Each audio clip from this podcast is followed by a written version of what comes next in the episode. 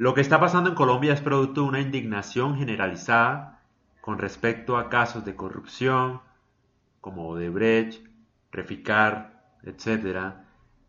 Falta de acceso a la salud, falta de acceso a la educación, eh, incumplimiento con los acuerdos de paz, bombardeos nuevamente, en el que hubo asesinatos ¿no? de al menos 18 niños menores de 13 años, que digamos que todo ese conjunto de acciones hizo estallar un sentimiento generalizado en la ciudadanía en contra del presidente Duque. Eso es lo que está pasando. Motivos de sobra hay. El problema es que ahora en Colombia la gente no puede protestar porque lo tildan de derecha o de izquierda, cuando eso no se trata de derecha o izquierda, sino de conciencia.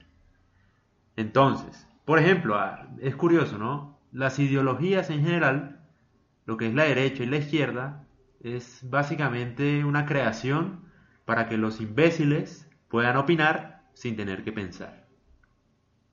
Eso es lo que está pasando en este país. No se trata de pertenecer uno al uribismo, que es de derecha, o al petrismo, que es de izquierda. No se trata de eso, se trata de uno tener empatía, porque tal vez un joven estudiante que hace unos días fue golpeado con un bueno, con un artefacto del SMAT en la cara y se estaba debatiendo entre la vida y la muerte. Y el muchacho tenía 18 años y estaba protestando porque le rechazaron un crédito para estudiar. Entonces lo que hace el gobierno es, claro, apuntarle, dejarlo casi muerto y por una protesta sana y pacífica, ¿no? Entonces motivos sobran, ¿no? Y eso no me hace ni de izquierda ni de derecha. Entonces la situación es bastante compleja porque el incumplimiento del acuerdo de paz yo creo que es la razón principal. Y es lo siguiente, llevamos en Colombia 50 años matándonos entre sí para acabar supuestamente con una guerrilla que no la acabaron militarmente, pero casi acaban con todo el país. Y con Juan Manuel Santos se dio una nueva forma de tratar de solucionar, digamos, ese conflicto que tantos años nos ha costado. Se logró la firma, pero llegó lo más importante, que era la implementación, la garantía y la protección de las personas que buscaban reinsertarse a la vida social en Colombia. Eso al final, finalmente, no se ha dado porque escogimos al presidente Duque que representa el uribismo y el uribismo representa precisamente esa lucha y esa guerra contra guerrilleros durante 50 años. Entonces, presidente Duque no le ha dado la prioridad a esa transición porque se han dado asesinatos de líderes sociales, se han dado asesinatos de guerrilleros que han buscado trasladarse y reinsertarse en la sociedad. Y el problema tal vez no es el asesinato en sí de los guerrilleros, sino lo que causa eso. Estamos hablando de unas personas que están buscando cambiar la forma en que han luchado toda la vida, ¿no? Y entrar en el Estado, bueno, sí, en la sociedad. El problema es que si vienen matándolo sistemáticamente de a, no sé, 100, 100 personas, por ejemplo, esas personas que están buscando reinsertarse no van a seguir creyendo en el acuerdo y va a volver a pasar otra vez la conformación de guerrillas y etcétera. ¿No? Que es que el problema acá, yo no sé si es que Colombia es el único país en el mundo en el que las personas no están de acuerdo en tener la paz, ¿no? O sea, usan la guerra como un discurso. Ah, se lo merece, guerrilleros, plomo es lo que hay, plomo es lo que hay, sí. Plomo es lo que hay con la plata nuestra, ¿no? Con los impuestos, sí. Y no se dan cuenta que el plomo lo que genera es más plomo, mi querido amigo. Entonces, me alegra tú que tú estás con tu empresita y con tus cositas, que estés sano. El problema es que nunca vas a estar seguro totalmente, porque van a seguir aumentando los malandros, ladrones, eh, guerrilleros. No vas a poder viajar, no vas a poder ir a Cartagena en carro si sigues así pidiendo plomo. Eso se puede ahora, pero antes no se podía, por ejemplo. Entonces es curioso, ¿no? Y es curioso también cómo lo que decía de las ideologías se ha vuelto como... Es Colombia es muy aparentador, muy impostor, como dirían en, en Colombia, o sea, muy falso todo. Hay gente pobre que se cree de derecha para, no sé, asumir que están en una mejor clase social, por ejemplo. O sea, la, la ideología también se ha vuelto como una cosa de que los de derecha son ricos y los de izquierda son pobres, ¿no? O cualquier tipo de pensamiento así, de empatía o de igualdad. Es curioso, ¿no? Es chistoso. O sea, un pobre allá, tú lo ves, no tiene, no, no tiene ni una casa, no tiene empleo, es homosexual, pero es uribista, ¿no? Es curioso, ¿eh? Chistoso. Claro, porque no, no, no. O sea, yo estoy vuelto mierda, pero yo tengo clase. Por favor, respeten. Yo no soy pobre como los de la izquierda. ¿No? Entonces es bien curioso uno entender, tal vez, que los discursos y la forma de ver la realidad de lo que está pasando en el país, todo se vuelve un problema en el que la lucha sigue siendo de los pobres. Porque acá pelean la policía con unos manifestantes, todos pobres. Esa es la realidad. Un policía no gana aquí nada. Por eso es que son corruptos en general. Contra un estudiante que no tiene acceso a la educación y que como no tiene acceso a la educación le va a tocar buscar qué hacer. Y una buena opción es, sería ser policía, como para tener un ingreso, por tener algo, ¿no? Entonces es bien curioso eso. La, la disputa se dejan entre los mismos pobres y se matan entre sí. Qué curioso. Y mientras los ricos aprovechan de eso y los motivan a seguirse odiando, a seguir volviendo toda una ideología por la forma de pensar, como si uno no pudiera pensar fuera de las ideologías, ¿no? Con el discurso de que el que, el que es pobre quiere todo gratis. Esa es la excusa, ¿no?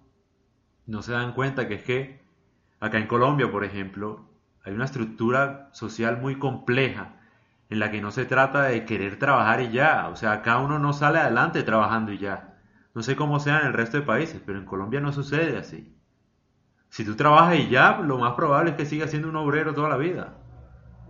No vas a mejorar nada.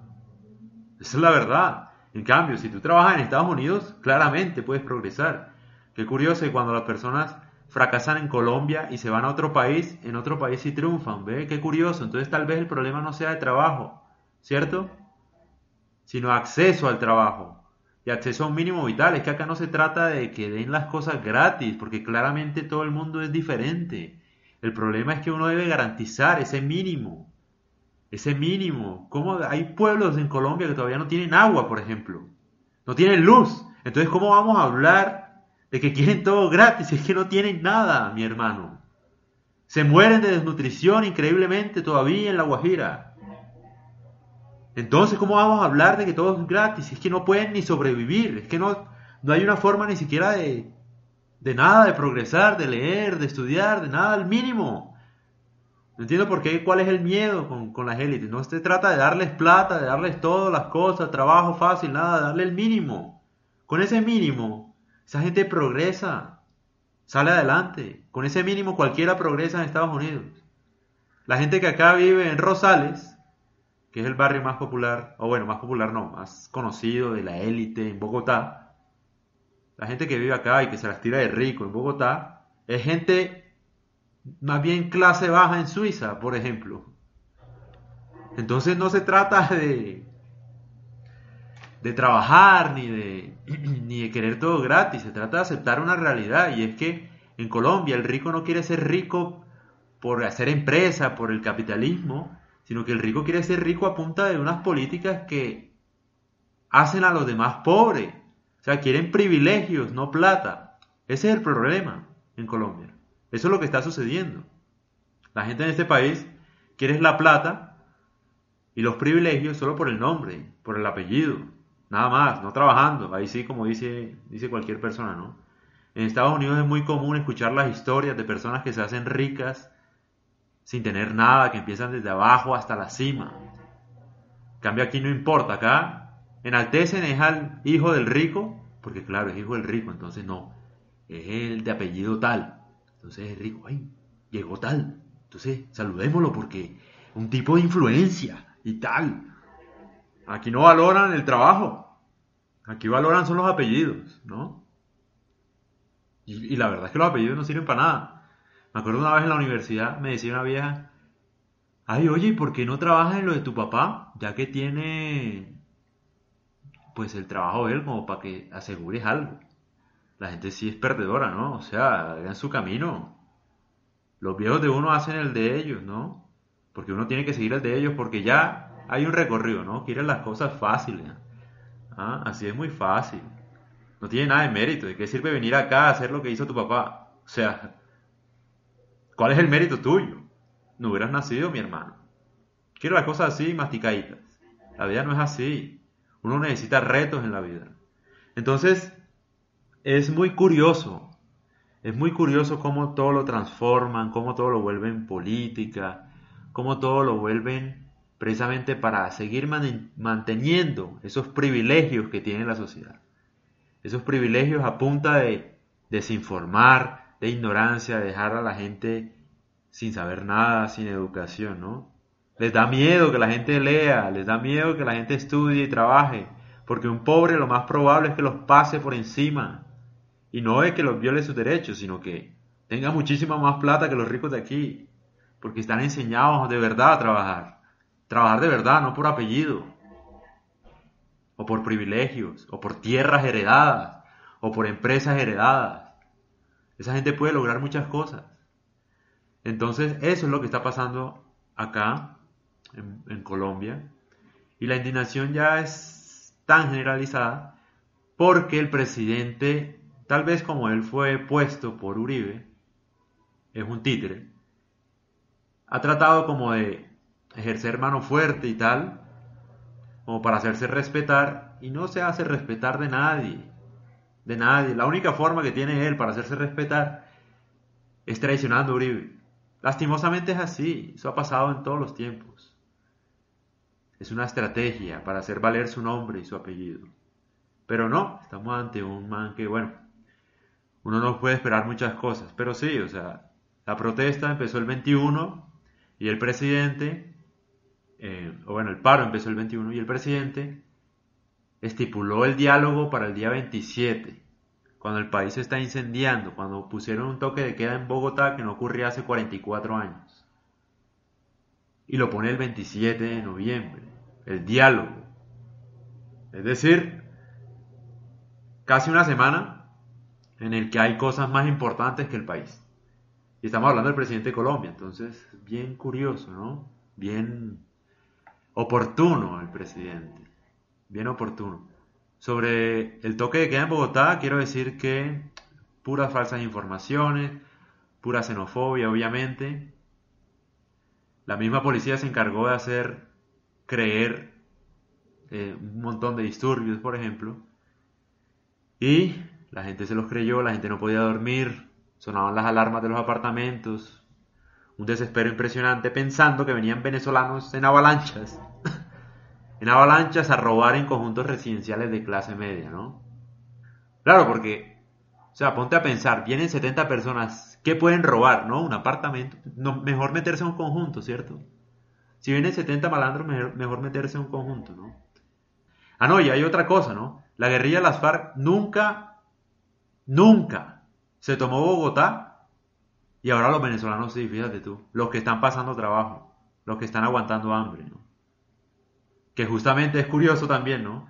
La gente juzga a los venezolanos que nos quitan trabajo, que nos quitan todo, como si ellos pudieran elegir sobre su vida, por ejemplo.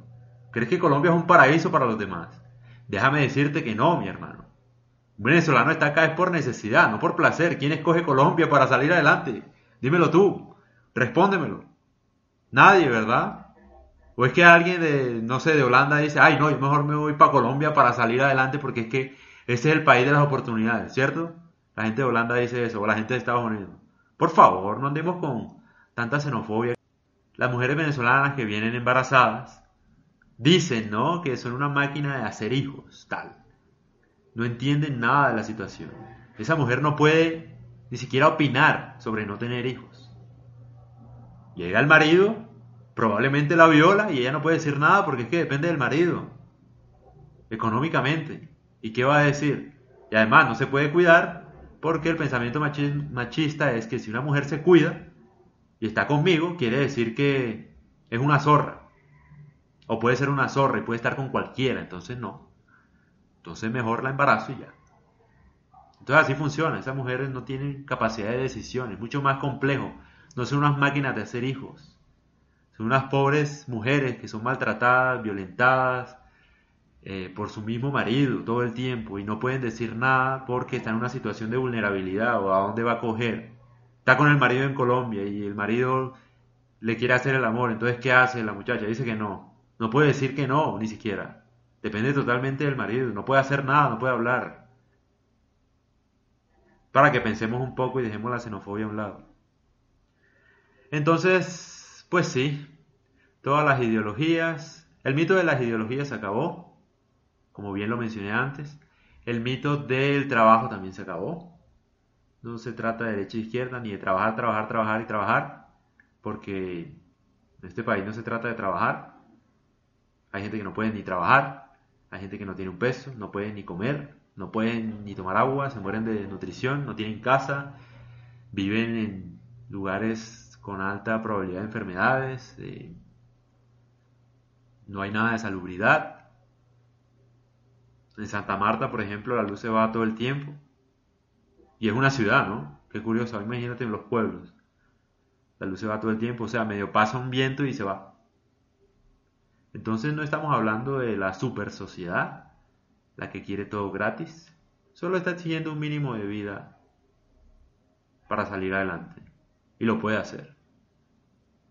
Entonces, dejemos los mitos, dejemos la violencia, nada justifica la violencia. Como lo que hicieron en el toque de queda. El toque de queda fue supuestamente para evitar las protestas tal. Fue donde la gente más se asustó por los ruidos, los disparos tal. Y cuando no hubo toque de queda, como que los venezolanos ya no se van a entrar a los conjuntos, ¿ve? Qué curioso.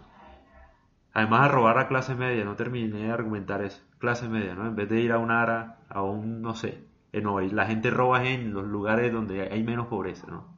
Además en un toque de queda donde nadie puede estar en la calle. Entonces yo me imagino que venían los venezolanos a robarnos, se llevaban los televisores a pie hasta... y caminaban unos 50 kilómetros hasta llegar a su casa sin que ningún policía lo parara porque es que hay toque de queda y nadie puede estar en la calle. Entonces es increíble como muchas estrategias muy, muy raras, ¿no? Muy raras. A mí me parece muy raro un pensamiento. Yo no sé si la policía lo planeó o no, pero igual es, es muy raro todo eso. Muy raro. Los vándalos estuvieron solo un día, al parecer. Yo no sé. Se cansaron, tal vez. Se fueron del país. O quién sabe, de pronto estaban festejando todo lo que se robaron, ¿no? Es bien raro eso. Entonces, pues sí. Eso es lo que está pasando en Colombia. Las protestas son justas. No hay que olvidar que esto está surgiendo por un empoderamiento de la ciudadanía gracias a Ecuador, Haití, Puerto Rico, Bolivia, Chile, Argentina. Entonces, gracias a esos países, en Colombia como que se están dando cuenta de que llegó el momento de exigir unos derechos, no cambiando la constitución ni haciendo una, ni haciendo una asamblea constituyente, porque la constitución para mí está bien como está, tiene los derechos, tiene la estructura, la división de poderes. El problema no es de la constitución como ocurría en Chile, el problema es más bien eh, de falta de políticas públicas y del gobierno. Se trata de hacer cumplir lo que dice la constitución, no de cambiar la constitución. Entonces nada, eso es básicamente lo que está pasando acá. Es muy complejo. Eh, Toca defender los acuerdos de paz, obviamente, con sus mecanismos judiciales y extrajudiciales, judiciales con la Jurisdicción Especial para la Paz para juzgar y extrajudiciales con la Comisión de la Verdad, que es precisamente la única forma para garantizar eh, que estos hechos no se repitan. Porque no sé si la gente sepa, y es que el Estado colombiano le, quedaría bastante difícil, ¿no? Comprobar los delitos de 11.000 o 20.000 guerrilleros, ¿no? Porque es comprobar que esos 20.000 o 15.000 guerrilleros son culpables. Es mucho más fácil que ellos mismos confiesen los delitos a cambio de algunos beneficios que no recurren en impunidad. Porque precisamente el Estado colombiano no puede incurrir en impunidad por unas obligaciones internacionales que ya tiene. Entonces es para pensar. Espero estén muy bien. Espero les haya gustado este podcast y lo compartan para que la gente sepa un poco lo que está pasando en este país. Un saludo.